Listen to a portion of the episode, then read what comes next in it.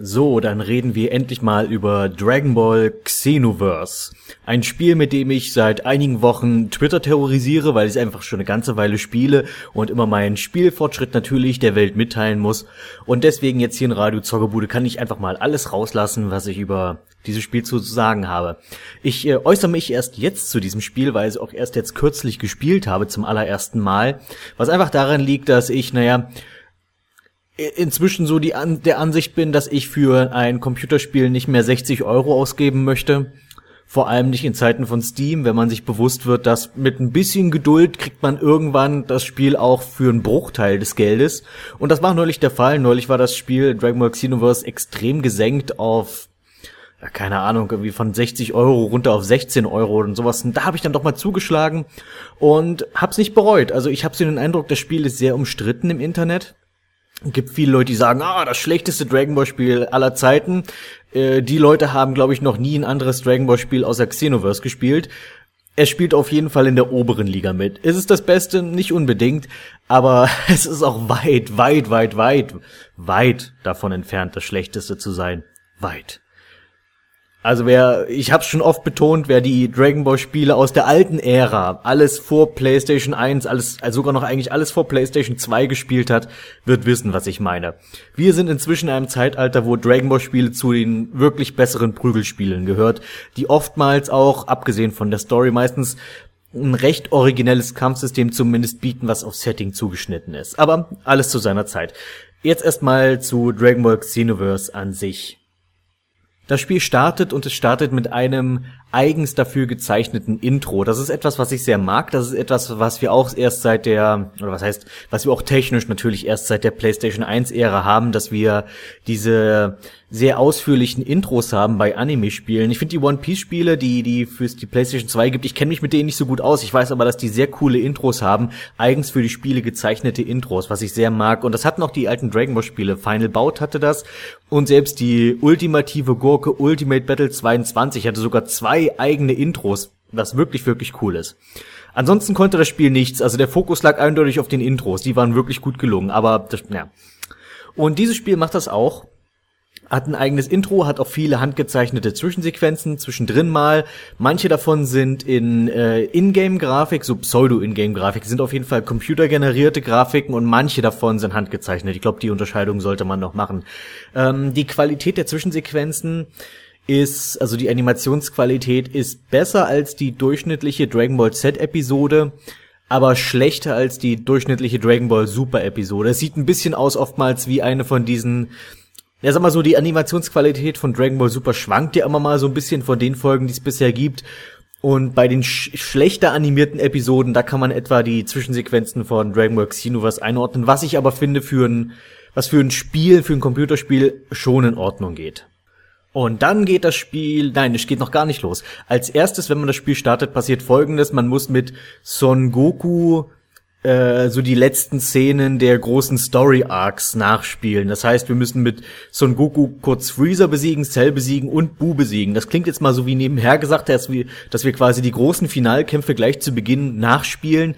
Aber das ist mehr so eine Art Aufwärmprogramm wie, hey, du erinnerst dich doch bestimmt noch an diese großartigen und äh, markanten Kämpfe und jetzt kannst du sie selbst nachstellen. Und die, das Problem, was dieses, was dieser Anfang hat, dich so direkt in diese Action zu schmeißen, ist, dass man mit dem Kampfsystem noch gar nicht warm werden konnte. Man steckt mitten plötzlich in einem Bosskampf und man hat gar keine Ahnung, wie das Spiel funktioniert. Zum Glück sind die diese, sag ich mal, Aufwärm-Bosskämpfe so strukturiert, dass man quasi nicht verlieren kann, dass man einfach, wenn man einfach nur auf die Tasten hämmert und eigentlich gar nicht weiß, was man überhaupt machen soll, dass man trotzdem irgendwie über die Runden kommt. Ich find's einfach nur unnötig. Ich meine, ich kann mir vorstellen, was die Intention war, sowas wie einfach mehr Lust auf das Spiel zu wecken, aber dadurch, dass diese Vorboskämpfe mit der späteren Handlung des Spiels nichts zu tun haben werden, empfand ich es einfach als sehr unnötig. Und ich weiß, ich klinge hier sehr nitpicky, dass ich quasi die ersten fünf Minuten des Spiels gleich kritisiere, aber es hat mich schon irgendwo genervt, weil es setzt dich erstmal unter Druck und, und, und du hast eigentlich keine Chance, wirklich das Spiel erst zu erlernen, sondern du musst es auf einmal plötzlich anwenden und für für einen Zweck, den ich nicht gebraucht hätte. Also ich habe mich einfach mehr auf das Spiel an sich gefreut und nicht so auf ein bisschen Fanservice, gleich so vorgeschobener Fanservice. Mehr ist es ja im Grunde genommen nicht gewesen. Aber dann geht endlich das Spiel los und man erstellt sich seinen eigenen Charakter. Und da sind wir ja eigentlich beim großen Spielkonzept von DragonWorks Universe. Für alle, die noch nicht wissen, was es mit diesem Spiel auf sich hat, warum es auch quasi einen, eine eigene Rubrik diesmal bei Radio Zockerbude bekommen hat, ist, dass äh, Xenoverse ist ein gewisses Novum unter den bisherigen Dragon Ball Videospielen. Bei bisherigen Videospielen zu Dragon Ball haben wir fast ausschließlich Prügelspiele gehabt, bei denen man sich eben anhand der, der anhand der typischen, anhand der üblichen Handlung des Mangas beziehungsweise des Animes entlang prügelt oder es gab gar keine Handlung und es war einfach nur ein reines Kampfspiel mit den bekanntesten Figuren oder es waren eben solche Genre wie eben ein Hüpfspiel wie bei zum Beispiel Dragon Ball Advanced Adventures, was ich sehr mag. Oder halt verschiedene andere Sachen, wenn man sich zum Beispiel auch anguckt, was es für ein Famicom gab, da habe ich ja mal einen Exkurs gemacht. Dieses Spiel ist insofern anders, als dass es den es ist ein Prügelspiel, was aber diesen Aspekt mit, wir müssen nicht zum zehn Millionsten Mal uns durch den Manga prügeln, sondern wir versuchen mal ein bisschen was anderes damit zu machen, sich diesen, diesen Aspekt ein bisschen anders mal anzugehen, indem man sich einen eigenen Charakter erstellt, der quasi in dieser Dragon Ball Welt existiert, der quasi da hineinkommt und du beeinflusst jetzt quasi die Handlung von Dragon Ball. Die, also das Spiel setzt voraus, dass du die Handlung von Dragon Ball Z kennst. Ich glaube, so viel kann man sagen. Wobei alle, die dieses Spiel spielen, man kann davon ausgehen, dass sie die Handlung des Mangas beziehungsweise des Animes kennen. Es ist einfach eine riesige What-If-Geschichte. Und damit hatte mich das Spiel eigentlich schon im Grunde genommen gefangen. Denn wenn es eine Sache gibt, die mir auch an den bisherigen Dragon Ball Spielen am meisten gefallen hat, dann waren es What-If-Geschichten in diesen Spielen. Also was wäre wenn Geschichten. Die ähm, Budokai Tenkaichi Spiele hatten ein paar von denen, immer so ein paar, ja, was wäre, wenn Raditz zum Guten bekehrt wäre und dann bekämpfst du mit Raditz gegen Vegeta und das war's. Also einfach so ein paar, ja, pro forma What-If-Stories, einfach um das ein bisschen, das Spiel ein bisschen länger zu machen, was an sich gute Ideen waren, aber da lag eben nicht der Fokus drauf. Dann gab's sowas wie äh, Dragon Ball Z Supersonic Warriors für den Game Boy Advance, auch eigentlich nur ein durchschnittliches Prügelspiel, was aber halt fast ausschließlich auf What-If-Szenarien gesetzt hat und das hat so funktioniert, dass man aber sich keinen Charakter erstellt hat, sondern man konnte quasi einen anderen Kämpfer als Son Goku bestimmen als Hauptfigur der Geschichte. Also man konnte meinetwegen Krillin wählen und sagen, okay, was wäre, wenn Krillin die Hauptfigur von Dragon Ball Z ist? Und dann setzt das Spiel funktioniert dann quasi so, Son Goku stirbt auf Namek und Krillin kommt auf die Erde zurück und Krillin ist jetzt der Verteidiger der Erde und muss quasi gegen die Cyborgs kämpfen und gegen Cell kämpfen und die Erde verteidigen und so weiter.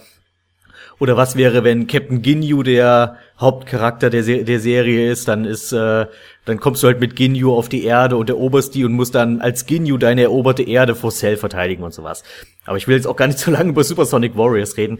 Das war aber so, das waren so bisher die so zaghaften Ansätze im, im Sinne von was wäre wenn Geschichten. Und Dragon Ball Xenoverse legt voll und ganz den Fokus auf was wäre wenn. Und ich denke, das ist genau der richtige Ansatz, denn mit einfach nur, wir kämpfen als Son Gohan zum zehn Milliardsten Mal gegen Cell ist halt, damit lockst du niemanden mehr hinterm Ofen vor.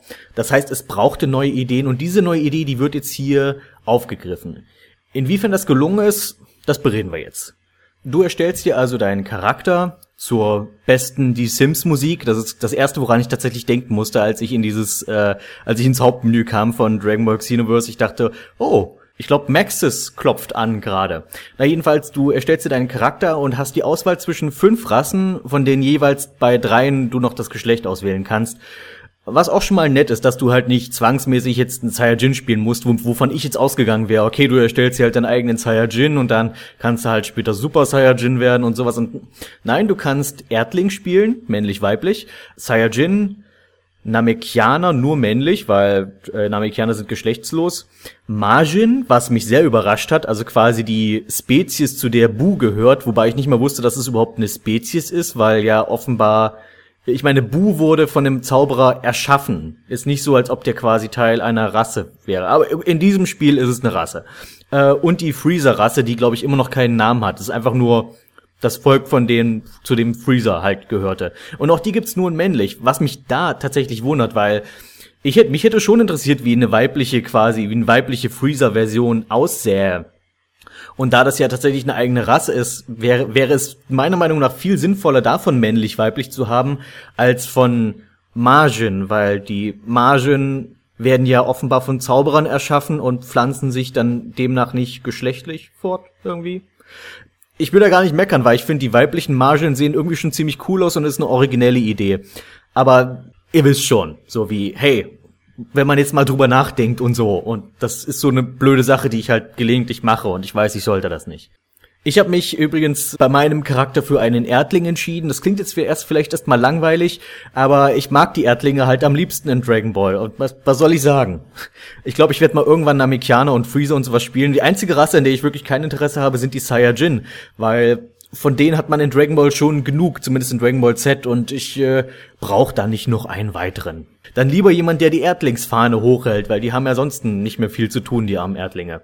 Die erste wirklich große Enttäuschung für mich an Rainbow Xenoverse war die Charaktererstellung an sich.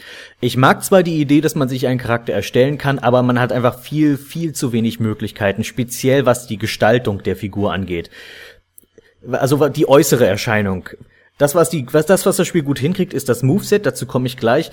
Aber du machst ja zuerst mal die, dein, die Äußerlichkeiten deines Charakters und da hast du einfach sehr wenig Möglichkeiten, einen wirklich eigenen Charakter zu erstellen. Im Wesentlichen hast du einfach nur Umfärbungen von Charakterteilen aus dem Anime. Das heißt, du kannst entweder Son Gohans Frisur haben in verschiedenen Farben oder Yamchus Frisur in verschiedenen Farben oder diese und jene und sonstige Frisur. Aber du hast, glaube ich, maximal zwei, die sonst kein anderer Charakter schon hatte. Und die waren beide blöd. Und ansonsten kannst du nur äh, Frisuren nehmen, die schon andere Charaktere haben. Du kannst also eigentlich nur ein Reskin eines anderen Charakters sein. Und ich weiß nicht, ob das irgendwie, ob das sozusagen einfach dem Stil von Akira Toriyama entgegenkommt. Denn seien wir mal ehrlich, 90 Prozent aller Figuren von Akira Toriyama sehen alle gleich aus und unterscheiden sich eigentlich nur durch die Frisur. Also die haben alle sehr, sehr ähnliche Gesichter. Zumindest alles, was äh, wie ein Mensch aussieht. Also Saiyajins und Menschen und auch in anderen Sachen, die er gezeichnet hat, finde ich, die Figuren sehen halt alle sehr ähnlich aus und du weißt eigentlich nur anhand der Frisur, wer das immer ist. Das heißt, ich wäre auch sehr damit zufrieden gewesen, wenn man einfach gesagt hätte, okay, du hast maximal eine Auswahl von vier verschiedenen Gesichtern meinetwegen, weil mehr brauchst du nicht, aber dafür eine Wagenladung voller Frisuren. Das hätte völlig ausgereicht und es würde, hätte gut zum Dragon Ball Stil zumindest gepasst, aber das ist leider nicht gegeben. Und da dachte ich mir dann, ja okay, wenn ich also sowieso Reskins von alten Charakteren spielen muss, dann mache ich mir halt einen Mischmasch aus den Charakteren, die ich sowieso mag und habe mir einfach äh, den Menschen erstellt mit komplett weißer Haut wie Chao Su, mit der Frisur von Yamchu, aber lila gefärbt und äh, einem eher grünen Kleidungsstil wie Tenshin Han und nannte mich dann Berti Yamshinsu. So. Nicht besonders originell, aber mehr Möglichkeiten gibt mir das Spiel anscheinend nicht. Was schade ist. Aber jedenfalls mit diesem Charakter bin ich dann ins Spiel gestartet und dann beginnt auch das Spiel tatsächlich mal so richtig, wenn man jetzt mal diese blöden drei Anfangskämpfe ignoriert. Und ich glaube, deswegen sollte ich jetzt auch erstmal was zur Handlung erzählen, worum es überhaupt in diesem Spiel geht. Und zwar ist es so, das Spiel beginnt mit einer Beschwörung von Shenlong. Irgendwer hat die Dragon Balls gesammelt und dieser Irgendwer wünscht sich einen Kampfpartner, der ihm hilft. Und dieser Irgendwer stellt sich als Trunks heraus, und zwar Zukunftstrunks, hier der Trunks aus der Cyborgs haben alles kaputt gemacht Ära. Der hat nämlich das Problem, dass die Erfindung der Zeitmaschine, die ja auf sein Konto beziehungsweise das seiner Mutter geht, nun quasi endlos viele Zeitlinien im Multiversum aufgemacht haben. Vorher war die Zeit anscheinend eine rein lineare Geschichte, aber durch Trunks äh, Handlungen gibt es jetzt ganz, ganz viele Zeitlinien und deswegen musste eine starke Truppe her, die diese Zeitlinien bewacht und guckt, dass dort äh, alles seinen Gang der Zeit geht und so weiter. Und das ist die Zeitpatrouille. Und, und damit Trunks seinen Fehler wieder ein wenig sühnen kann, dass er mit der Zeit rum äh, gemacht hat, äh, gehört er auch zur Zeitpatrouille und kämpft für die Zeitpatrouille, was ich schon mal für einen schönen Ansatz halte für das Spiel.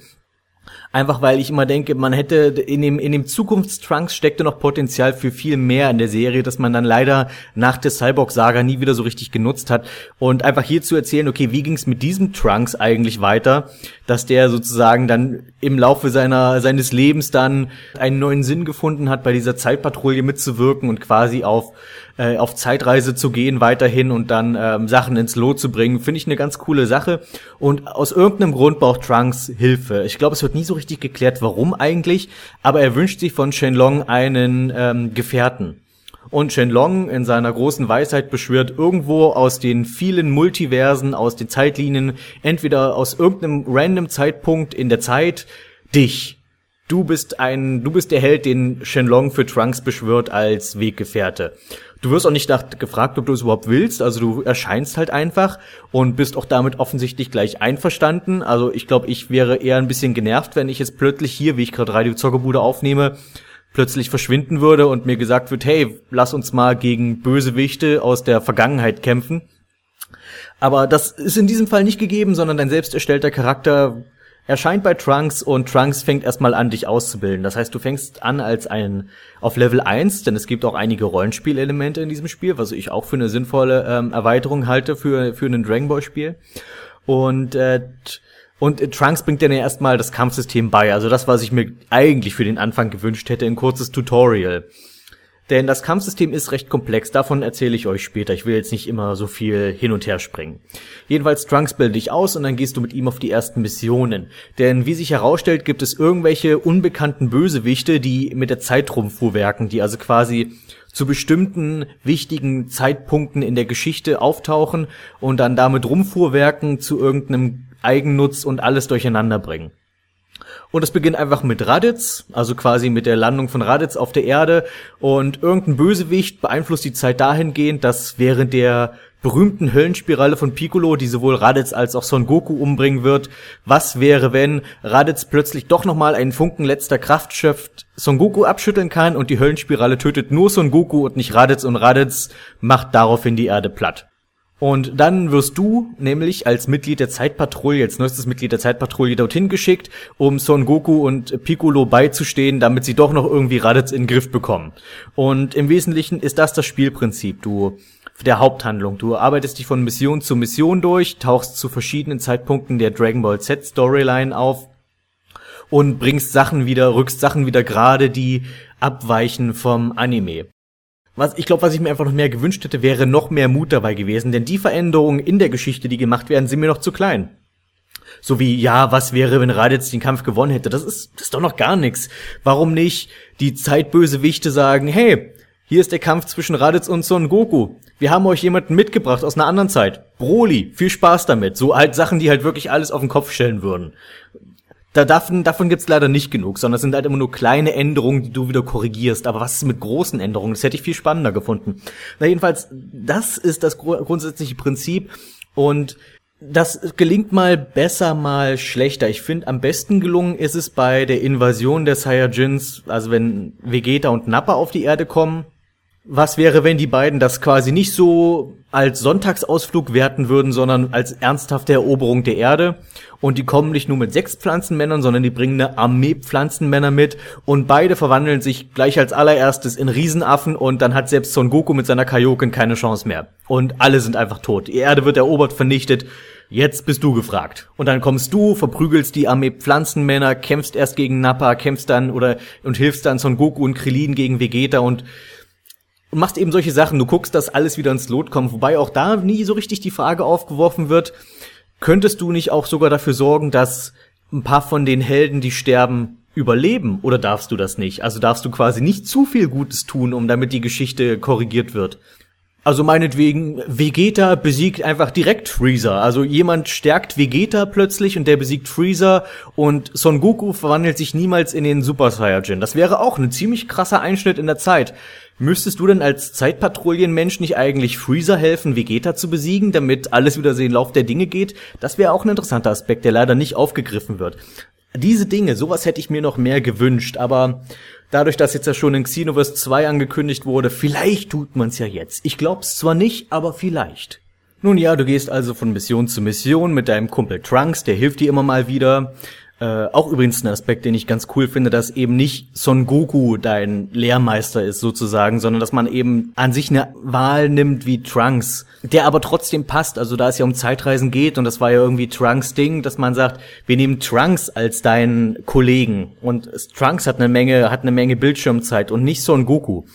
Äh, auch eine mutige Entscheidung. Also ich denke, das wird auch für einiges Diskussion, äh, für einige Diskussionen gesorgt haben bei den Machern, dass, dass die gesagt haben, nee, aber Moment, Son Goku ist doch der, der sich am besten vermarkten lässt. Nehmen wir nicht Son Goku als eigentlichen Helden, der mit dir um die Welt zieht. Nein, nehmen Trunks. Ist okay. Finde ich gut.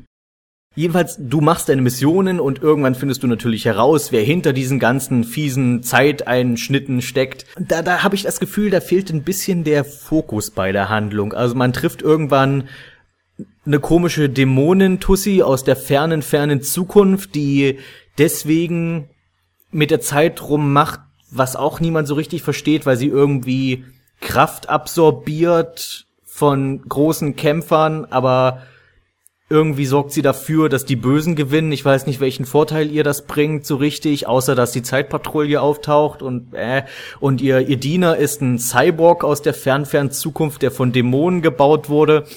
Und du erfährst eigentlich nichts wirklich über die beiden. Die sind einfach nur da und es sind Bösewichte und die äh, machen mit der Zeit doof rum. Und das magst du nicht. Und deswegen kämpfst du gegen die.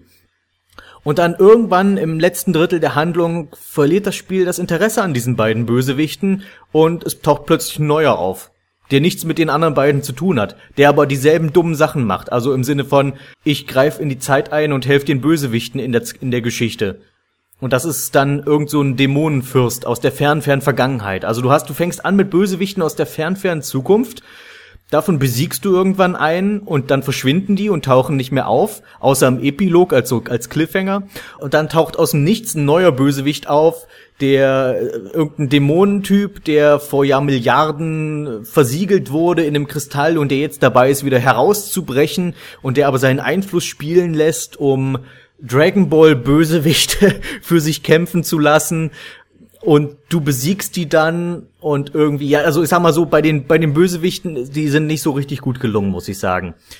Äh, das ist für mich eine der Schwächen gewesen. Mich hat das, äh, mich hätte es, ich, mich hätte ein bisschen mehr Motivation, hätte ich, hätte ich mich drüber gefreut oder ein bisschen zu erfahren, was nun eigentlich deren Plan ist. Ich meine, gut, der Dämonentyp, der will ausbrechen und Böses tun. Das ist halt ein Dämonentyp. Aber warum er dazu Bu braucht, das war mir nicht so richtig klar. Außer ich sammel Energie auf irgendeiner seltsamen Art und Weise. Und eine andere Sache, die mich ein bisschen gestört hat, ist, du interagierst mit Leuten in der Geschichte, weil du tauchst auf aus dem Nichts und hilfst Krillin und Son Gohan äh, dabei, die Ginyu Force zu besiegen. Und die beiden sehen dich eindeutig, die freuen sich, dass du ihnen helfst, ganz eindeutig, und dann verschwindest du ins Nichts. Und was mir nicht so ganz klar geworden ist, Erinnern sich die dann, sich, sich die anderen Figuren, nachdem du ihnen geholfen hast, noch an dich? Weil irgendwie scheint niemand auf dich zu reagieren, wenn du das nächste Mal auftauchst. Also wenn du dann später bei Cell auftauchst, bei den Cell-Spielen und an den Cell-Spielen teilnimmst, sagt niemand, oh Moment, wo kam denn dieser Typ schon wieder her? Der hat uns doch damals auf Namek geholfen und wir wissen immer noch nicht, wer das ist. Solche Momente fehlen auch. Du bist einfach, du tauchst plötzlich auf und kämpfst mit und niemand scheint sich daran zu stören, außer dass du halt irgendein Kämpfer bist, der anscheinend sehr gut ist und der immer im richtigen Moment auftaucht, wenn es düster aussieht.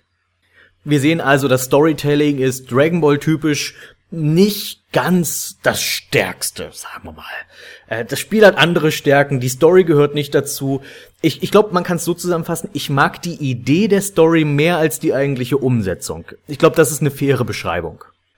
An einer Stelle bei dieser ganzen Zeitreisengeschichte muss ich dann doch ein bisschen schmunzeln. Das war der eindeutige Zurück in die Zukunft Moment, als die Bösewichte beschließen, so mit der Zeit rumzufummeln, dass Trunks nie geboren wird und man sieht dann, wie er so langsam transparent wird, also so wirklich komplett wie zurück in die Zukunft. Und da dachte ich dann so, Mensch, jetzt reise ich in der Zeit zurück und dann muss ich Vegeta helfen, auf dem Schulabschlussball Broly niederzuhauen, damit sich Bulma doch noch in ihn verliebt und damit Trunks geboren wird und ach, das wäre so cool gewesen, wenn sie das gemacht hätten. Und das Spiel endet dann natürlich mit dem großen Show Showdown gegen den bösen Dämonenherrscher. Und wie ich so gegen ihn kämpfe und denke, yes, mein cooler 1 zu 1 Bosskampf, da taucht auf einmal Son Goku auf und hilft mir dabei. Also Son Goku taucht gegen Ende des Spiels häufiger mal auf und hilft dir gegen die Bösewichte und das ist meistens auch okay. Zum Beispiel gibt's einen Bosskampf, wo ähm, der Dämonenfuzzi Demigra heißt der, äh, Freezer, Cell und Boo beschwört, denen irgendwelche dämonischen Superkräfte gibt und sagt, hey, drei gegen eins, viel Spaß gegen die drei. Und das ist wirklich gar nicht so einfach. Also ich finde diese Massenkämpfe, das sind mitunter der schwierigste Teil des Spiels. Da gibt's noch weiter schlimmere als diesen, aber der ist mir auch in Erinnerung geblieben. Und da taucht halt auch irgendwann Son Goku auf und hilft dir dabei, was ich ganz cool finde. Aber beim Endkampf, da will ich meinen 1 zu 1 Endkampf haben. Da möchte ich gerne allein der Held sein. Und da taucht einfach Son Goku auf und hilft mir dabei. Das fand ich doof. Und dann muss ich meinen, muss ich den Platz mit ihm teilen, meinen Platz auf dem Siegertreppchen. Bis mich dann, darüber habe ich mich dann auf Twitter beschwert, bis mich auf Twitter jemand hingewiesen hat, dass äh, das Auftauchen von Son Goku äh, das hängt mit damit zusammen, wie lange du für den Kampf brauchst. Also ich dachte, das wird dadurch getriggert, bis wann man den Demigra irgendwann verprügelt hat und irgendwann taucht halt Son Goku auf. Nein, wenn du Demigra einfach zügig genug besiegst, dann schaffst du das, bevor Son Goku auftaucht. Und dann gibt es sogar eine alternative Endsequenz, was ich eine wirklich, wirklich coole Sache halte, was mich sehr überrascht hat, dass man sich die Mühe gemacht hat. Es gibt also zwei Endsequenzen. Eine mit Son Goku an deiner Seite und eine, in der du es alleine schaffst. Sehr coole Sache. Mag ich. Pluspunkt. Und so kämpfst du dich eben durch die Handlung, bestreitest viele, viele, viele wirklich gute Kämpfe, sehr abwechslungsreiche Kämpfe. Äh, du erlebst wie, äh, wie durch diese Was wäre wenn Geschichte auf einmal Bösewichte anfangen, clever zu kämpfen. Zum Beispiel Ginyu kann er als Spezialfähigkeit den Körpertausch, aber das ist eine Fähigkeit, die, bei der er gut zielen muss und bei der, bei der Gegner leicht ausweichen kann. Haben wir ja im Anime gesehen. Und eben in diesem Spiel zum Beispiel setzt er Guldo ein, um seine Feinde zu paralysieren und dann den Körpertausch zu machen. Was ich auch denke, hey, gar nicht so dumm. Auf einmal kämpft der Typ clever und ist eine ganze Ecke gefährlicher als sonst. Du sammelst eben dadurch Erfahrung, du levelst deinen Charakter auf, du kannst entweder dann Punkte in den Nahkampf investieren oder in Key oder in Spezialattacken, in Ausdauer, Gesundheit und all solche Sachen und äh, lernst dabei auch immer mal wieder neue Fähigkeiten, beziehungsweise kannst in der Hub-Welt, auf die ich noch zu sprechen kommen werde, kannst dort neue Fähigkeiten kaufen. Und diese Fähigkeiten, du startest mit, naja, sag ich mal, einer sehr unspektakulären Auswahl, aber das, was an der Charakterkreierung nämlich wirklich gut funktioniert, was ich vorhin meinte, dass äh, das Äußerliche hat man viel zu wenig Möglichkeiten, aber was die Movesets angeht, da punktet das Spiel wirklich, wirklich gut.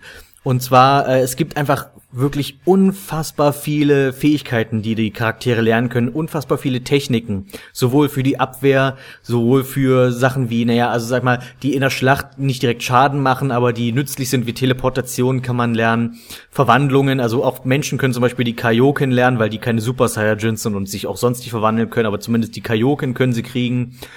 Jede Menge Angriffe, sowohl verschiedene so verschiedene Nahkampfangriffe wie die Wolfstechnik von Yamchu, natürlich das Kamehameha und einfach jede, jede mögliche Spezialattacke, die man so im Anime gesehen hat, die wird hier irgendwie integriert und die kann man auf irgendeine Art und Weise lernen oder sich kaufen oder man kann auch bei verschiedenen Charakteren aus der Serie in, ins Training gehen und von denen bestimmte Attacken lernen. Also es gibt welche, die kann man nur so bekommen, wie zum Beispiel ähm, die Gallic von Vegeta kann man nur von kann man nur bekommen, wenn man mit Vegeta trainiert auch wirklich coole Sachen, äh, gute Ideen einfach das Ganze. Und das ist, finde ich, einer der großen Pluspunkte, diese, diese Möglichkeit, seinen Charakter zumindest in puncto Kampfsystem wirklich genauso anzupassen, wie du das möchtest. Denen diese Fähigkeiten zu geben, die du, die du möchtest. Du kannst jedem Charakter vier, ähm, sag ich mal, normale Spezialangriffe geben und dann noch äh, ein paar ultimative Angriffe, also Superattacken sozusagen. Die Superattacken sind natürlich ein bisschen seltener. Die, die ultimative Attacke, mit der man startet, die ist ziemlich wertlos und ich bin auch froh, dass ich da relativ schnell eine bessere bekommen habe. Ähm, die, die, die Startattacke, die man hat, ist dieses, kennt man vielleicht auch aus der Serie, dass wenn Figuren verzweifelt sind, dann fangen sie an, auf einmal wie blöd Energiebälle in, äh, vor sich hin zu feuern. Ob die treffen oder nicht, egal. Hauptsache ganz viel geschossen. Und das hat noch nie funktioniert in der Serie. Das ist immer schief gegangen und das ist deine, deine Spezialattacke für den Anfang. Und die ist auch genauso nutzlos, wie ich sie gerade beschrieben habe. Und ich hatte dann das Glück, ich habe relativ schnell die Spezialattacke von Raditz gelernt. Also dieser, dieser zweihändige Energiestrahl nach vorne. Der ist nichts Besonderes, nichts Spektakuläres, aber macht eine Menge Schaden, ist ein simpler Energiestrahl, trifft meistens und braucht auch nicht lange Vorbereitung. Ist nicht wie das Kamehameha, wo du erst ein kleines Ritual machen musst, bis du diesen Strahl abschießt. Also du musst nicht der geht auch schnell von der Hand. Eine sehr gute Spezialattacke, die ich auch bis zum Ende des Spiels behalten habe. Ähm, und ich denke, deswegen kann ich jetzt auch über das Kampfsystem an sich sprechen. Das Kampfsystem ist ein bisschen, ja, man kann es beschreiben als eine abgespeckte Variante von den Budokai Tenkaichi Spielen, speziell Teil 2 und 3. Nicht ganz so komplex wie diese Spiele, aber nah dran. Ähm, was auch Plus und Minus sein kann. Ich meine, ich mag die Komplexität der Budokai Tenkaichi Spiele, ähm, aber die sind halt nicht gerade sehr einsteigerfreundlich. Man braucht eine ganze Weile, bis man diese Spiele wirklich gelernt hat zu beherrschen. In dieses Spiel kommt man ein bisschen leichter rein. Ich fühlte mich zwar am Anfang auch noch einen Tick überfordert, aber man kann es ganz gut lernen. Vor allem, weil man wirklich weil der Schwierigkeitsgrad wirklich sehr angenehm steigt. Das heißt, es wirft einem nicht gleich die schwersten Kämpfe hin, sondern man kann am Anfang wirklich ein bisschen rumprobieren. Es gibt so ein paar Trainingsmissionen, zum Beispiel, dass man in Gottes Palast mit den äh, mit den menschlichen Z-Fightern trainieren kann und solche Sachen. Da kann man das alles ganz gut üben. Und da kommt man auch nach einer Weile rein. Da kann man auch für sich rausfinden, welche Spezialattacken funktionieren für mich ganz gut, welche passen ganz gut zu meinem Spielstil. Was eben der große Vorteil ist, dass man sich gerade dieses Kampfsystem als offensichtliches Vorbild genommen hat, ist, dass ich denke, dass es das bislang beste Kampfsystem ist, das Dragon Ball Spiele überhaupt hatten. Ich fand ein großes Problem der alten Dragon Ball Spiele, die ich ja so häufig in den Schmutz ziehe quasi, und das, da stehe ich ja auch ganz offen zu, war, dass man einfach sich diese Street Fighter Blaupause genommen hat, aber halt nicht so gut wie Street Fighter und darauf hat man einfach alle möglichen Lizenzen gekloppt. Wir wissen alle, was, also jeder, der in den 90ern groß geworden ist, kennt sie noch. Diese typischen 2D-Prügelspiele, die sich alle gleich anfühlten, die alle viel zu langsam waren, die alle auch total öde waren, aber die einfach irgendeine bestimmte Lizenz hatten, die man halt gerne mal in so einer Form spielen wollte. Es gab ja das Power Rangers Prügelspiel, es gab das Justice League Prügelspiel und es gab eben auch viele Dragon Ball Z Prügelspiele, die alle genau gleich waren, die aber alle, die aber einfach alle schäbig waren. Und erst auf der PlayStation 2 mit den Tenkaichi Budokai Spielen oder was Budokai Tenkaichi, ich bringe die beiden Wörter immer durcheinander, ähm, also die Reihenfolge der Wörter. Erst mit diesen Spielen hat man sich gedacht, okay, wir haben diese Lizenz. Wie laufen Kämpfe bei dieser Lizenz ab? Wie laufen die Kämpfe in der Serie ab? Und anhand dieser Idee, äh, dieser, dieser Recherche, dieses Überlegens, wie funktioniert das, wie funktioniert diese Serie eigentlich? Darauf hat man dann ein speziell darauf zugeschnittenes Kampfsystem gemacht. Und das ist nach wie vor muss ich dafür, muss ich diesen, muss ich den Machern dafür wahnsinnig loben. Ich glaube von Bandai ist das Spiel. Ich weiß aber nicht, ob die Vertrieb oder auch Entwickler waren. Dieses Kampfsystem hat man in einer bisschen versimpelten Variante jetzt auch in Xenoverse. Man kann in Teams kämpfen, also es gibt nicht nur eins gegen eins, sondern es gibt auch drei gegen drei. Manchmal gibt es auch mehrere, ähm, gibt es auch größere Massenschlachten. Es gibt zum Beispiel auch eine Mission, bei der man die komplette Ginyu Force besiegen muss, alle fünf auf einmal, was nicht ohne ist, aber ähm, ist machbar meistens sehr hektisch, meistens sehr chaotisch und vor allem sehr schnell. Das ist das, was ich an diesen Spielen sehr mag. Sowohl an den Budokai Tenkaichi Spielen als auch an Xenoverse. Das Kampfsystem ist sehr schnell und das ist das, was diese Lizenz braucht. Einfach Schnelligkeit, Dynamik, Action. Die Schauplätze sind ein bisschen detailarm vielleicht, so von wie, die fühlen sich im Endeffekt alle gleich an. Die sehen nur unterschiedlich aus, aber das macht keinen Unterschied, in welcher Arena du kämpfst. Das Einzige, was ganz cool ist an denen, das ist, dass man teilweise zerstörbare Umgebungen hat. Das heißt, man kann eben, wenn man eine Energieattacke feuert und ein Gegner steht hinter einem Gebäude, dann geht das Gebäude halt zu Bruch. Ich hätte mir, glaube ich, nur gewünscht, dass man das noch viel, viel mehr hätte. Viel mehr zerstörbare Umgebung oder dass die noch leichter kaputt geht. Also, dass es nicht eben der dickste Energiestrahl sein muss, sondern wenn mein Charakter mit seiner, umwölkt von seiner Aura mit Lichtgeschwindigkeit durch die Stadt braust und eben ein Gebäude streift, dann will ich, dass das Gebäude in sich zusammenfällt. Das ist einfach dieses, dieses schnelle, actionlastige Kampfsystem, bei das so adrenalintreibend ist. Ich finde, da hätte man, das hätte man noch viel mehr übertreiben können. Viel mehr Zerstörung, viel mehr Explosionen. Ich finde, nach einem Kampf gegen, gegen Freezers Armee in einer Großstadt, was es, wo es was zum Teil auch vorkommt, dann soll die Stadt am Ende in Schutt und Asche liegen. Das wäre gut gewesen. Aber da ist man noch ein bisschen zurückhaltend gewesen, zu zurückhaltend. Das ist wie meine Kritik, die ich an der Story hatte, dass man, dass ich denke, man hätte hier noch viel, viel mehr machen können. Das gleiche betrifft auch die zerstörbaren Umgebungen. Ich finde, man hätte viel mehr zerstören können. Das hätte, hätte dem Ganzen einfach noch ein bisschen Mehrwert gegeben, finde ich. Eine andere Sache, von der ich denke, dass es mehr sein könnte, von dem ich aber froh bin, dass es trotzdem irgendwo im Spiel ist, ist die Suche nach Dragon Balls. Es gibt Missionen, bei denen man ähm, tatsächlich den Dragon Radar hat, mit dem man dann auf einer Karte nach Dragon Balls sucht und dabei meistens von Gegnern angegriffen wird. Also es gibt eine Mission auf Namek, wo man eben die Dragon Balls dort sucht und sich nebenher äh, den Freezer-Soldaten äh, mit Freezer-Soldaten rumplacken muss. Es gibt eine Äh, es gibt eine Mission, in dem man die auf dem Film, ich glaube, ich, ich glaube, es ist der zehnte Dragon Ball Film basiert, die, die, der zweite Film mit Broly, wo Broly auf die Erde kommt. Äh, das, das gibt's als Mission, wo man auch die Dragon Balls in diesem Gebirge sucht, in der, in dem, in dem ja auch der Film spielt und nebenher ist aber Broly hinter einem her und du sammelst Dragon Balls ein, musst die zu einem bestimmten Punkt bringen. Oder es gibt auch eine Mission, wo, wo Gegner Dragon Balls von dir klauen. Also zum Beispiel, es gibt eine Mission, da hast du halt viele kleine Gegner, so Cell Juniors und Pflanzenmänner und sowas. Und die haben all die Dragon Balls und versuchen damit vor dir abzuhauen und du musst die fangen, solche Sachen hätte man trotzdem noch ein bisschen mehr mitmachen können. Ich finde es ganz cool, dass man die Dragon Balls dann auch tatsächlich benutzen kann und sich dann vom Shenlong Sachen wünschen kann, wie entweder mehr Geld oder irgendwelche seltenen Kostüme, also Kleinigkeiten. Jetzt nicht spielentscheidend, ist aber einfach nette, nette Extras. Das Beste daran sind eindeutig die zusätzlichen Charaktere.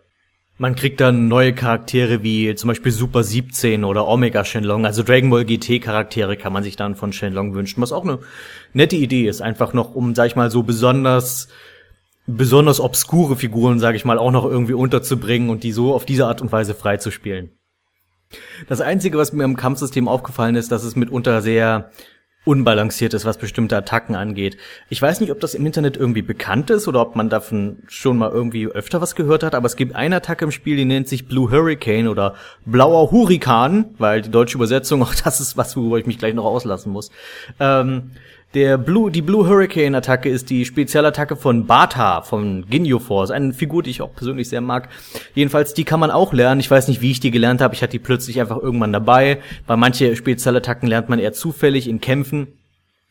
Und die funktioniert so, dass der Charakter sich halt ganz schnell dreht, herumwirbelt, dadurch einen blauen Hurricane erzeugt und alles, was in diesen, in die Reichweite dieses Hurricanes kommt, nimmt Schaden. Und normalerweise ist das an sich keine so gute Attacke, denn die funktioniert so, dass dieser Hurricane berührt eine Figur, die nimmt ein bisschen Schaden und wird aber davon weggeschleudert. Da gibt's einfach viel effektivere Spezialattacken. Aber was ich festgestellt habe, ist, manche oder häufig kommt es vor, dass Gegner in diesem Hurricane festhängen. Also was mir, was ich glaube nicht, dass das gewollt ist. Es kommt mir, weil das nämlich einfach völlig überpowered wäre. Und es passiert ja auch nicht immer aber ich hatte schon ganz häufig, dass manchmal zwei, drei feindliche Figuren in diesem Hurricane festhängen und dadurch, dass diese, diese Attacke über zehn, manchmal, manchmal neun bis zehn Sekunden anhält, nehmen die neun bis zehn Sekunden extrem Schaden von einer Spezialattacke und zwar dauerhaft, immer und immer und immer wieder. Ihr glaubt nicht, wie viel hammerhart schwere Kämpfe, an denen ich mir wahrscheinlich sonst die Zähne ausgebissen hätte, ich dadurch gelöst habe, indem ich zufällig den blauen Hurricane gut eingesetzt habe und sich Figuren einfach in meiner Attacke festgeglitscht haben und einfach ständig wieder Schaden genommen haben. Das ist vor allem ganz nützlich, weil die die Arenen grenzen natürlich an unsichtbare Wände, weil irgendwann sind diese Kampfschauplätze ja auch zu Ende. Und gerade zwischen unsichtbarer Wand und blauem Hurricane kann man enorm viel Schaden anrichten bei Feinden. Und noch, noch overpowerter ist diese Attacke übrigens noch bei, bei Riesenaffen. Weil was auch ganz cool ist, man kämpft manchmal gegen, wenn sich Saiyajins und Riesenaffen verwendet, die Kämpfe funktionieren ein bisschen anders als andere normale Kämpfe, weil man halt gegen Riesenaffen kämpft. Hier muss man, äh, diese Kämpfe laufen ein bisschen anders ab, insofern, dass man erst die Schwachstelle der Riesenaffen, der Saiyajins, ausnutzen muss. Man muss halt quasi ihren Schwanz erst attackieren. Weil das kennen wir auch aus der Serie, da wird dann, wenn man den Schwanz des Saiyajins packt, dann verliert er alle Stärke und so weiter. Und die Affen sind hier so gemacht, dass die keinen Schaden von dir nehmen, bis du sie nicht genug am Schwanz geschwächt hast. Und dann gehen sie kurz in die Knie und dann kannst du ihnen auch tatsächlich Schaden verursachen. Und mit der blauen Hurricane-Attacke, äh, du greifst die außerhalb ihrer Reichweite an, weil du weit über ihnen fliegst. Die, die ziehen nämlich sonst ganz schön viel ab, wenn sie dich treffen, diese Affen. Die brauchen dich nur vier, fünf Mal treffen dann bist du eigentlich schon K.O.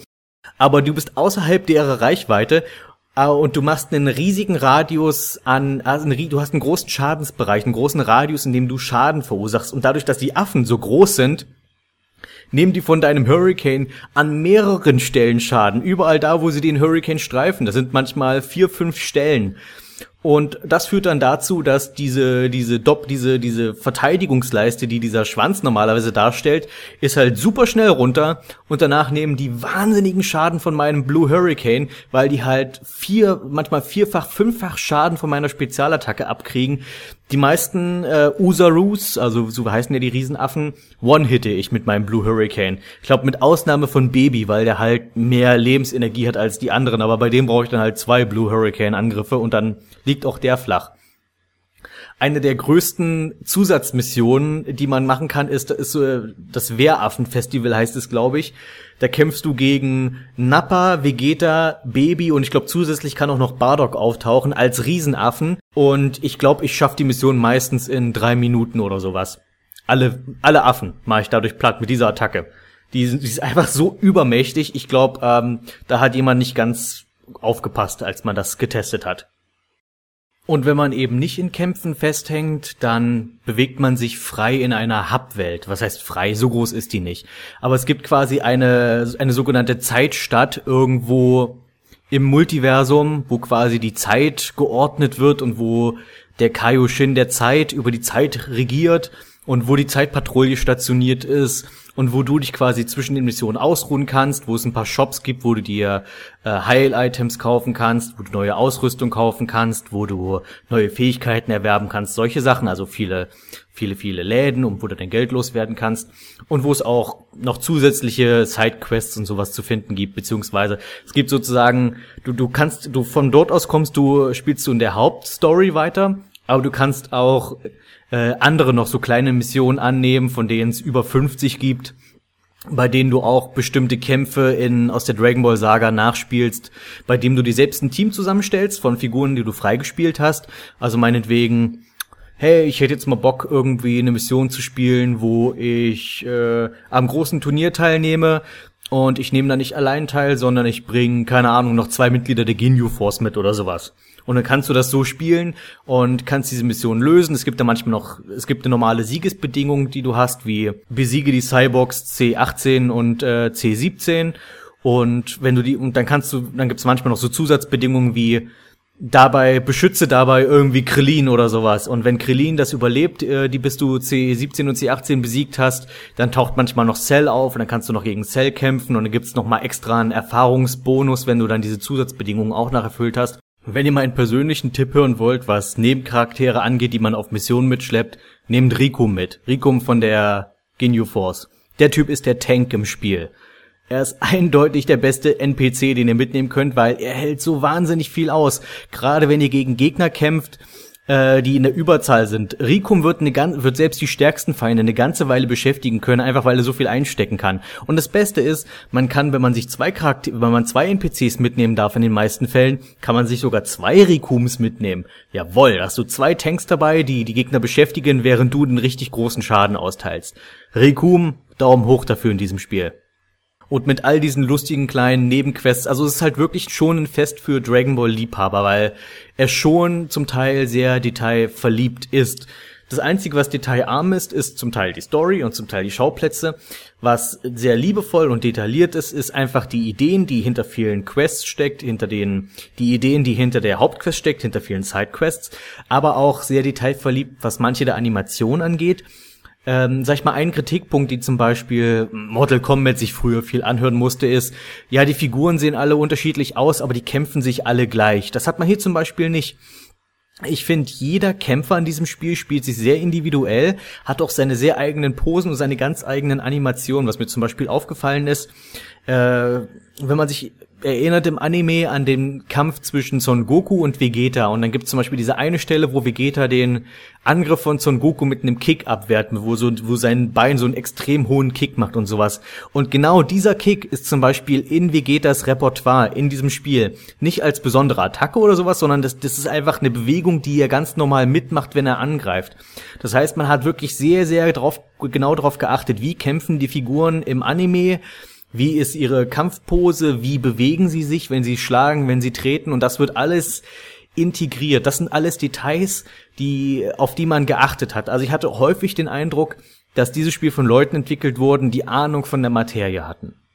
Im Gegensatz zur deutschen Übersetzung übrigens, die ist grauenhaft. Ich meine, man hat nach wie vor die komplett die englische Sprachausgabe und nur deutsche Untertitel. Aber selbst als ich, ich habe nicht mal so groß drauf geachtet. Es ist nicht so, dass ich drauf geachtet hätte, so wie, na mal gucken, wie jetzt die Übersetzung so gelungen ist, sondern es ist mir einfach so nebenher aufgefallen, dass einfach alles wortwörtlich übersetzt wird. Also die deutsche Übersetzung ist wahnsinnig lieblos. Zum Beispiel äh, merkt man, dass die, die deutschen Übersetzer halt kein Stück mit dem mit der deutschen Übersetzung des, des Anime oder des Mangas auseinandergesetzt haben weil sie auch zum Beispiel Attacken wortwörtlich übersetzen, anstatt die Namen zu nehmen, die wir sowieso schon übersetzt bekamen durch die Serie meinetwegen. Es wird zum Beispiel Liam Chus Wolfstechnik als Wolfzahnfaust übersetzt, weil die halt in der englischen Version, von der das offensichtlich übersetzt wurde, Wolffang Fist heißt.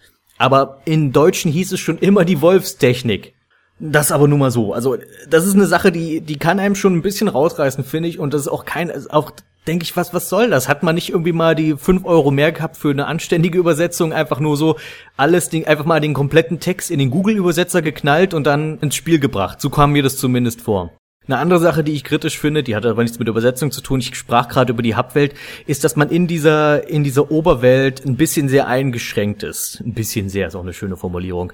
Äh, was ich damit meine ist, man hat diese großen Schlachten, diese Kämpfe, wo Krieger herumfliegen mit Lichtgeschwindigkeit nach hierhin und dorthin und man kracht durch Berge und man kracht durch Gebäude und in dieser Welt, in der man, äh, der man die Mission auswählt, bist du nur zu Fuß unterwegs, kannst maximal ein bisschen hüpfen und stößt überall an unsichtbare Wände. Also selbst irgendein kleiner Bach, da kannst du nicht drüber springen, unsichtbare Wand. Das ist nicht schön. Das ist, ich, wir, wir, wann kam das Spiel raus? 2013, 2014? Ich bin der Meinung, wir sind inzwischen an einem Punkt in der Spieleindustrie angekommen, wo unsichtbare Wände auch man irgendwie, dass man das auch irgendwie anders lösen könnte. Entweder du machst da kein Hindernis hin, was eine unsichtbare Wand dann benötigen würde, oder du denkst dir irgendwas aus, warum du da jetzt gerade nicht weiter kannst. Die Charakterauswahl an sich ist ziemlich gut gelungen. Ich mag es, dass man eben auch viele Nebenfiguren spielen kann, wie die Ginyu Force, wie viele von den Erdenkriegern, äh, Raditz und Nappa und solche Geschichten. Es gibt nur ein paar Sachen, die ich daran nicht so ganz verstehe. Zum Beispiel, dass Dr. Gero nicht spielbar ist. Ich finde, das ist eigentlich einer der coolsten Bösewichte, die die sonst so lahme Cyborg-Saga eigentlich vorgebracht hat so dieser alte Mann, der aber eigentlich ein gefährlicher Roboter ist, der Leuten die Kräfte entziehen kann und bei dem quasi der, der unter seinem Hut ein Gehirn versteckt trägt und sowas und dass man dafür dann stattdessen zweimal Cell hat in der Charakterauswahl, die sich nicht groß unterscheiden. Es ist nicht so, als gäb's Imperfect Cell und Perfect Cell. Das würde ich verstehen, weil Imperfect Cell ist natürlich auch einen großen Teil der Handlung mit ein, bevor er überhaupt perfekt wird. Dass man den Semi-Perfekt rauslässt, der war eh nur kurz da. Das ist gar nicht mal so weiter wild. Aber man hat zweimal Perfect Cell. Und zwar einmal einfach nur die perfekte Form und dann nach der nach der Explosion auf Meister Kaios Planet, wenn er nochmal zurückkommt. Das ist nochmal ein eigener Charakter geworden. Und der sieht aber nochmal ganz genauso aus. Bei dem sind nur ein paar Werte verändert und der hat ein paar andere Spezialattacken. Also das Moveset ist ein bisschen anders. Ich verstehe, dass man, dass, dass man das gerne hat, weil sich Charaktere im Laufe der Serie ja auch verändern. Aber das hat man bei allen anderen Figuren auf andere Weise sehr schön gelöst. Das, was ich an der Charakterauswahl nämlich sehr mag, im Gegensatz zu Tenkaichi Budokai, obwohl ich das Spiel sehr mag mit seinen zigtausend Charakteren, die man da wählen kann. Äh, Budokai Tenkaichi 2 oder 3 bewirbt auf der Rückseite damit, dass man über 50 Charaktere zur Auswahl hat. Und das stimmt im Großen und Ganzen, aber davon sind, keine Ahnung, 16 mal Son Goku in seinen verschiedenen Formen und Fusionen und Verwandlungen und sowas alles. Stattdessen hast du hier einfach einmal Son Goku ganz vorne. Als Son Goku hat quasi noch so ein Untermenü mit verschiedenen äh, Designs und Movesets, so für verschiedene Punkte in der Serie. Also meinetwegen, du hast einmal Son Goku mit äh, mit mit einem Move Preset quasi, äh, wo wo die Kaioken drin ist, die er aber später in der Serie ja nicht mehr einsetzt. Das heißt, du hast dann ein späteres Preset, wo er dafür die Super Saiyajin Verwandlung drin hat. Oder wo äh, am Anfang setzte er noch die Genki Dama häufiger ein, in der Cyborg-Saga aber quasi nie. Und deswegen hast du für Son Goku verschiedene Presets, die du wählen kannst. Genauso wie für deinen eigenen Charakter. Du, du erstellst deinen Charakter, aber du kannst für diesen einen Charakter, den du erstellst, glaube ich, acht oder neun verschiedene Presets erstellen mit verschiedenen Movesets oder verschiedenen äh, Verkleidungen, also mit verschiedenen Kostümen, mit verschiedenen Rüstungen, mit verschiedenen Ausrüstungsgegenständen. Die kannst du dir abspeichern und durch einfaches Wählen im Untermenü direkt schnell auswählen. Ist also nicht so, dass viel Platz verschwendet wird durch doppelte Charaktere. Mit Ausnahme von Cell, der zweimal auftaucht, der wirklich doppelt ist, obwohl es eigentlich nur zwei verschiedene Movesets sind. Ansonsten ist das Design aber exakt identisch.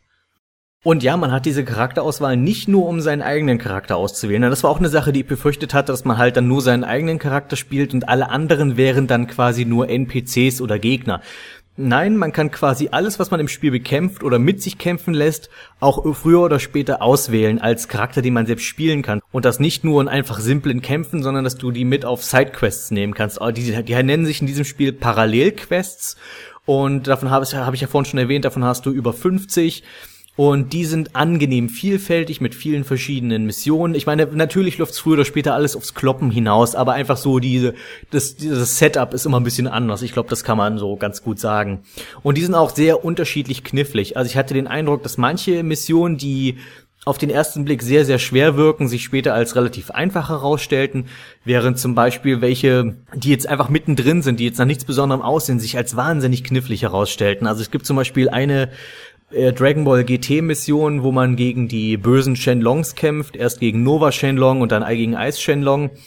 Und als Nebenbedingung für den Sieg muss man Pan vor Eis Shenlong beschützen und ich weiß nicht, ich weiß nicht, ob es an, an der KI von Pan liegt, dass sie sich immer wieder in die Spezialattacken von Ice Shenlong reinstürzen muss. Aber die Mission musste ich wahnsinnig oft spielen, weil, nicht weil Ice Shenlong ein schwerer Gegner ist, sondern weil mir einfach immer Pan vorher abgenippelt ist. Und ich kann verstehen, warum Pan für viele Leute ein echt blöder Charakter ist. Zumindest nach diesem Spiel kann ich es wirklich gut verstehen.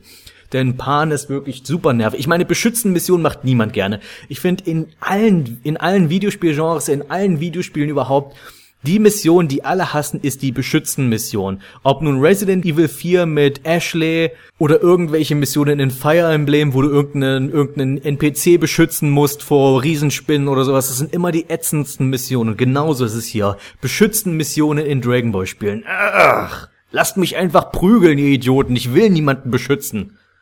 Ja, ich glaube, damit habe ich eigentlich alles erzählt, was ich über Dragon Ball Xenoverse sagen wollte. Es gibt noch ein paar DLCs. Ich weiß nicht, ob die besonders teuer sind oder nicht, weil ich habe mir den Season Pass gekauft, weil der halt neulich billig war, was ich am Anfang meinte. Und da waren halt schon zwei Dragon Ball GT DLCs drin und einen für äh, Fukatsu F, also hier für die Freezers Rückkehrsache.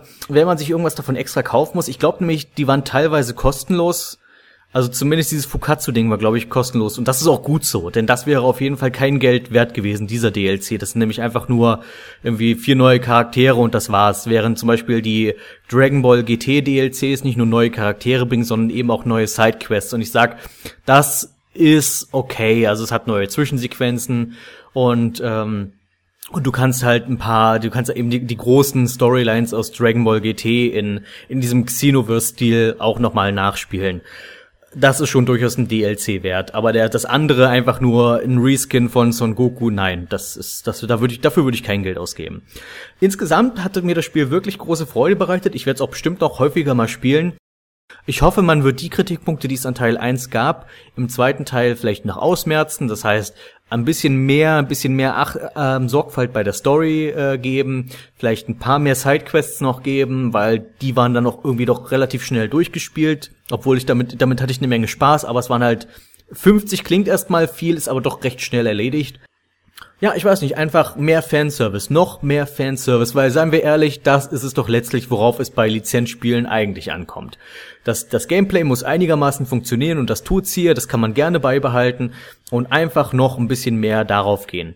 Und äh, eine Sache noch, es ist ganz toll, dass man so viel Zubehör für seinen Charakter kaufen kann, wie zum Beispiel coole Schwerter, aber was noch besser wäre, wenn man das Zeug auch einsetzen könnte. Also, man kann eine Menge Schwerter kaufen in diesem Spiel, zum Beispiel Yamchus Banditenschwert oder das Katana von Ninja Lila und so weiter. Aber das ist halt dann wirklich auch nur Deko. Warum nicht als, warum nicht noch Schwertkampf zusätzlich als weiteren Kampfstil einführen? Für Xenoverse. Das ist, das ist mein Wunsch an Xenoverse. Schwertkampf. Kam jetzt nicht so häufig in Dragon Ball Z vor, aber ist mir doch egal. Ich möchte gerne Schwertkampf im nächsten Spiel haben. Beim heutigen Filmbericht mal wieder ein kleiner Eastern-Schinken, den ich immer sehr mochte. Die 36 Kammern der Shaolin. Der Plot ist ganz klassisch für dieses Genre. Irgendwann im nicht näher datierten China fällt eine Stadt unter die Herrschaft eines feindlichen Heeres. Natürlich regt sich der Widerstand unter der Bevölkerung und zu den Rebellen gehören unter anderem eine Schulklasse und ihr Lehrer. Als die Klasse vom Feind entlarvt wird, gelingt es nur einem der Schüler schwer verletzt zu entkommen und sich in die Wildnis zu schleppen. Von dort erreicht er den Tempel der Shaolin-Mönche, um sich in Demut und als Putzdienst zu kurieren.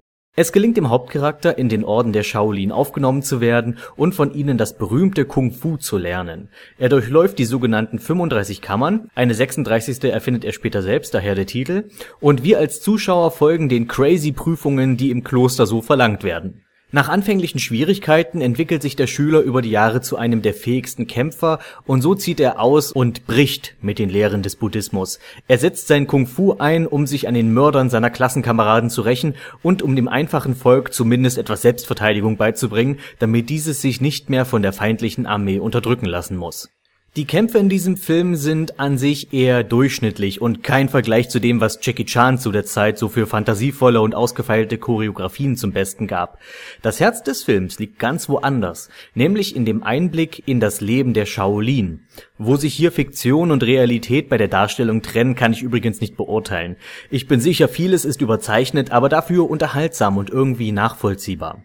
Die Kammern, die unser Held durchlaufen muss, sind verdammt abwechslungsreich, besonders die ersten paar, in denen es noch um, in denen es noch nicht ums Kämpfen geht, sondern um Körperbeherrschung und Stählung desselbigen. Zum Beispiel den ganzen Tag Wassereimer mit ausgestreckten Armen tragen und das Ganze mit Klingen am Bizeps, die den Auszubildenden in die Seiten stechen, wenn er die Übung nicht ordentlich absolviert. Oder mein persönlicher Favorite, die Kopfkammer, wo die armen Studenten den ganzen lieben langen Tag mit dem Kopf gegen Sandsäcke hauen müssen und danach ein Räucherstäbchen anzünden und die Geräusche Geräusche, die die armen Jungs dabei machen, während sie quasi zusammenbrechen mit ihren Gehirnerschütterungen, das befriedigt so den kleinen Sadisten in mir. Von der deutschen Übersetzung her war ich übrigens recht überrascht.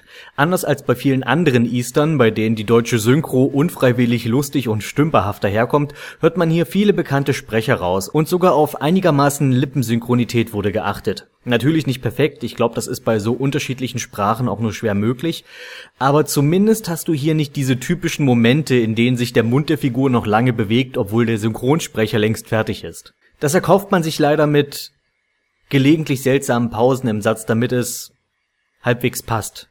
Ich kann jedem Freund alter China-Streifen die 36 Kammer nur wärmstens empfehlen.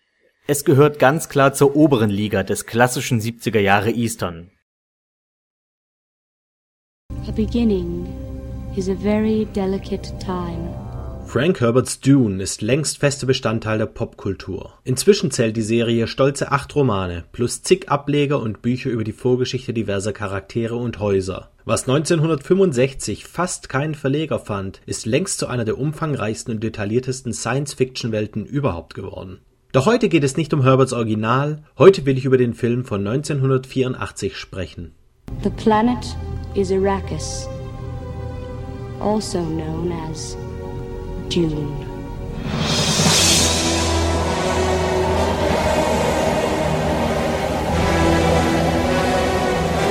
Die Handlung kurz zusammengefasst.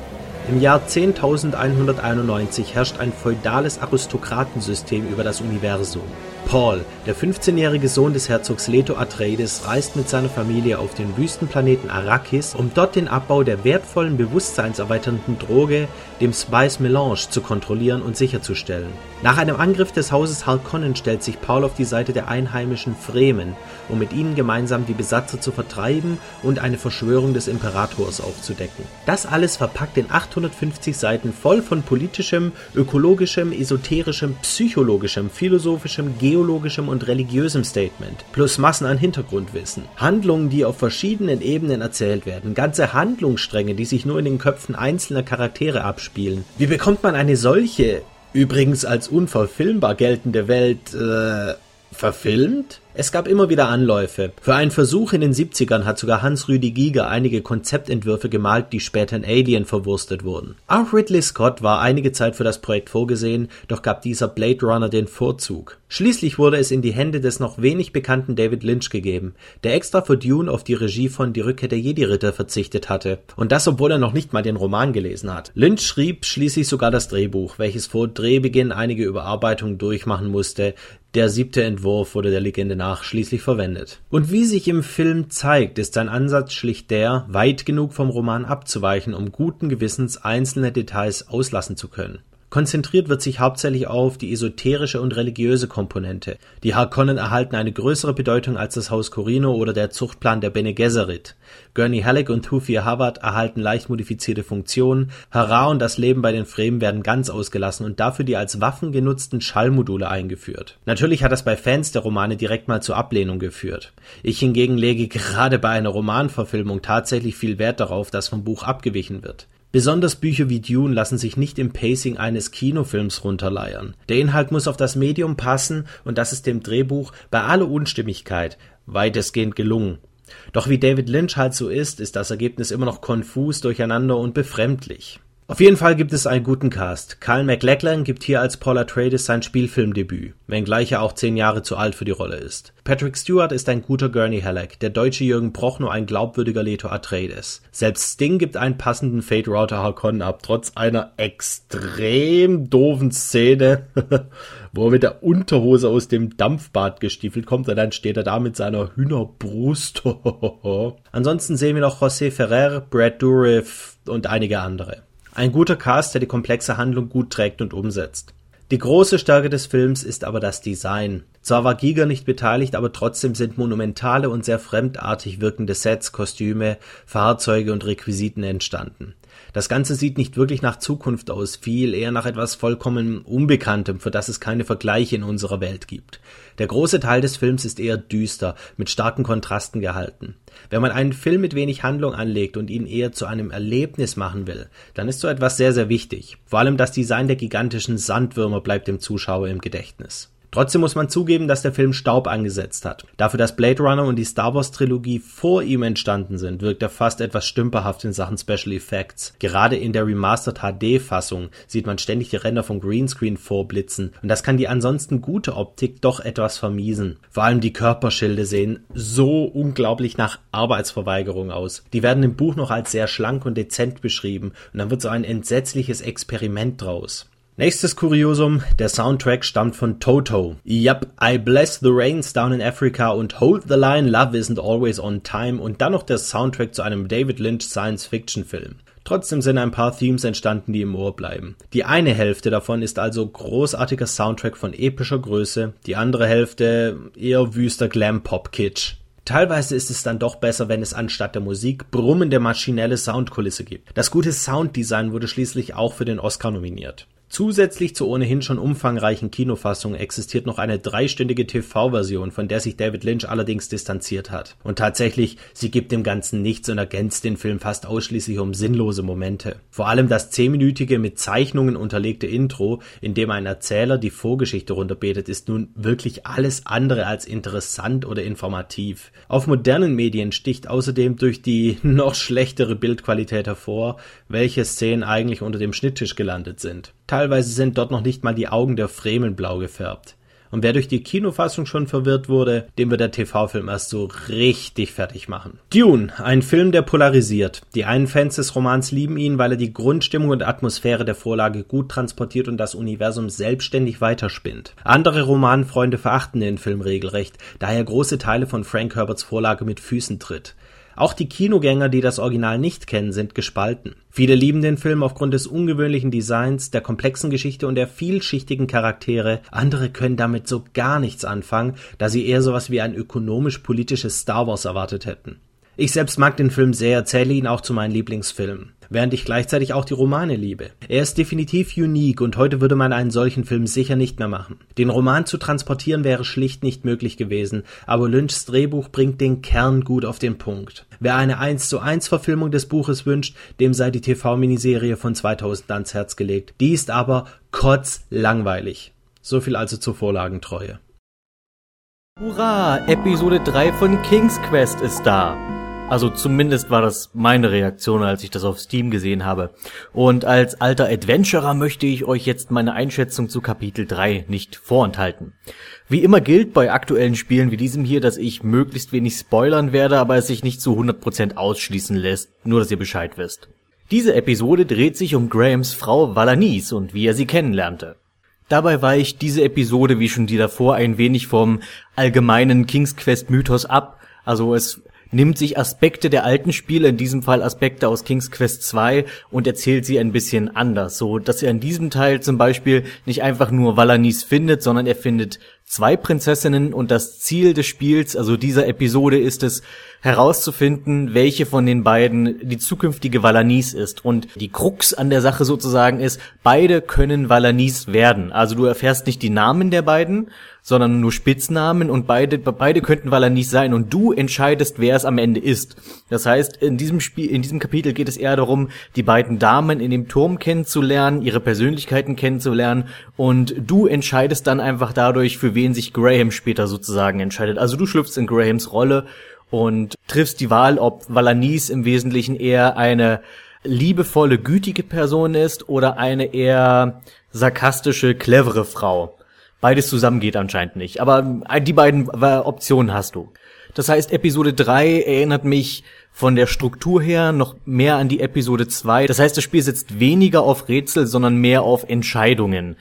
Also es ist jetzt wirklich keine schwierige Herausforderung, diese Episode. Es ist nicht so, als ob man irgendwo hängen bleiben könnte, sondern es geht tatsächlich mehr um die Dialoge und was dir lieber ist und einfach die, die Geschichte, um die geht, geht es hier mehr. Es ist, glaube ich, die storylastigste Episode von den bisherigen drei Episoden, weil wir nicht nur was über Valanis erfahren, sondern wir erfahren auch noch was, äh, weitere Hintergrundinformationen zu Money, also dem Rivalen aus Episode 1. Äh, die Enthüllungen äh, von, von Money in diesem Teil sind ein bisschen plump, aber dafür inhaltlich sehr interessant. Ich mochte nur die Umsetzung nicht so sehr. Und ja, ich sehe es nach wie vor kritisch, dass ich äh, wenig gefordert werde im Punkte Rätsel. Ich habe ja immer wieder betont, dass ich eigentlich mehr Wert auf gute Rätsel lege bei Point-and-Click-Adventures und das hier ist für mich so ein bisschen die, naja, die Ausnahme. Also ich kann das Spiel, ich kann das Spiel nicht zu sehr dafür kritisieren, obwohl ich es eigentlich sollte. Ich weiß, ich messe hier mit zweierlei Maß, aber ich, dieses Spiel ist einfach so wahnsinnig liebenswert, dass ich ihm nicht böse sein kann, dass es mich nicht wirklich fordert. Dabei gibt es ja tatsächlich gute Ansätze, was ich wirklich schade finde. Ähm, das erste Rätsel in Episode 3 ist so eine, eine clevere, so, so eine Art, so eine Art cleveres ähm, Day of the Tentacle Rätsel im Grunde genommen. Das erste Rätsel im Spiel ist, da, da wechselt man zwischen drei Zeitebenen hin und her und zwar nicht in Form einer Zeitreise, sondern das Spiel äh, funktioniert ja so, dass der alte König Graham seiner Enkelin eine Geschichte erzählt. Und äh, dadurch kann er, und er kann in dieser Geschichte zu verschiedenen Punkten innerhalb der, äh, seines Lebens springen. Und das erste Rätsel, das man löst, das beginnt man als junger Graham aus Episode 1, dann geht man weiter in äh, den etwas älteren aus Teil 2 und dann den aktuellen aus 3. Und in in dem Abschnitt in Teil 3 passiert etwas, was Graham nicht möchte, dass das passiert und damit sich das aber mit seiner Geschichte nicht beißt, muss er in seiner eigenen Geschichte zurückreisen und in der Vergangenheit etwas verändern, damit um die quasi um die Zukunft in, innerhalb seiner eigenen Geschichte zu ändern. Das heißt, man hat hier ein sehr cleveres Zeitreisenrätsel, ohne wirklich in der Zeit reisen zu müssen, weil es Fiktion ist. Ich hoffe, ich erkläre das einigermaßen verständlich. Und es ist wirklich schade, dass das Spiel nicht weiter auf sowas aufbaut, weil ich finde, hier läge eine Menge Potenzial für wirklich gute Rätsel begraben. Und deswegen finde ich es ein bisschen schade, dass man sich zu sehr auf diese, sag ich mal, Walking Dead äh, Telltale Schiene begibt, die ja nicht wirklich mit, die ja nicht wirklich schwierige Spiele sind oder die einen nicht wirklich geistig groß fordern, sondern indem man einfach nur Entscheidungen trifft.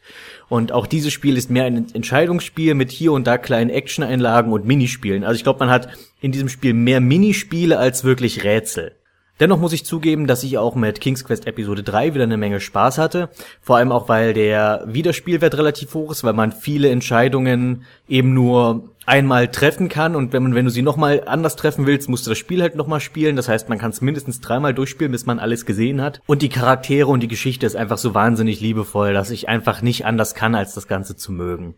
Auch von Seiten des Fanservice ist wieder eine ganze Menge dabei. In diesmal natürlich viel, viel King's Quest 2 Material, aber auch einiges, also ich hatte, das Spiel, äh, Episode 3 hat auch einen gewissen King's Quest 5 Vibe mit so ein bisschen Anspielungen oder sogar Charakteren, die in King's Quest 5 auftauchen, die man auch hier trifft.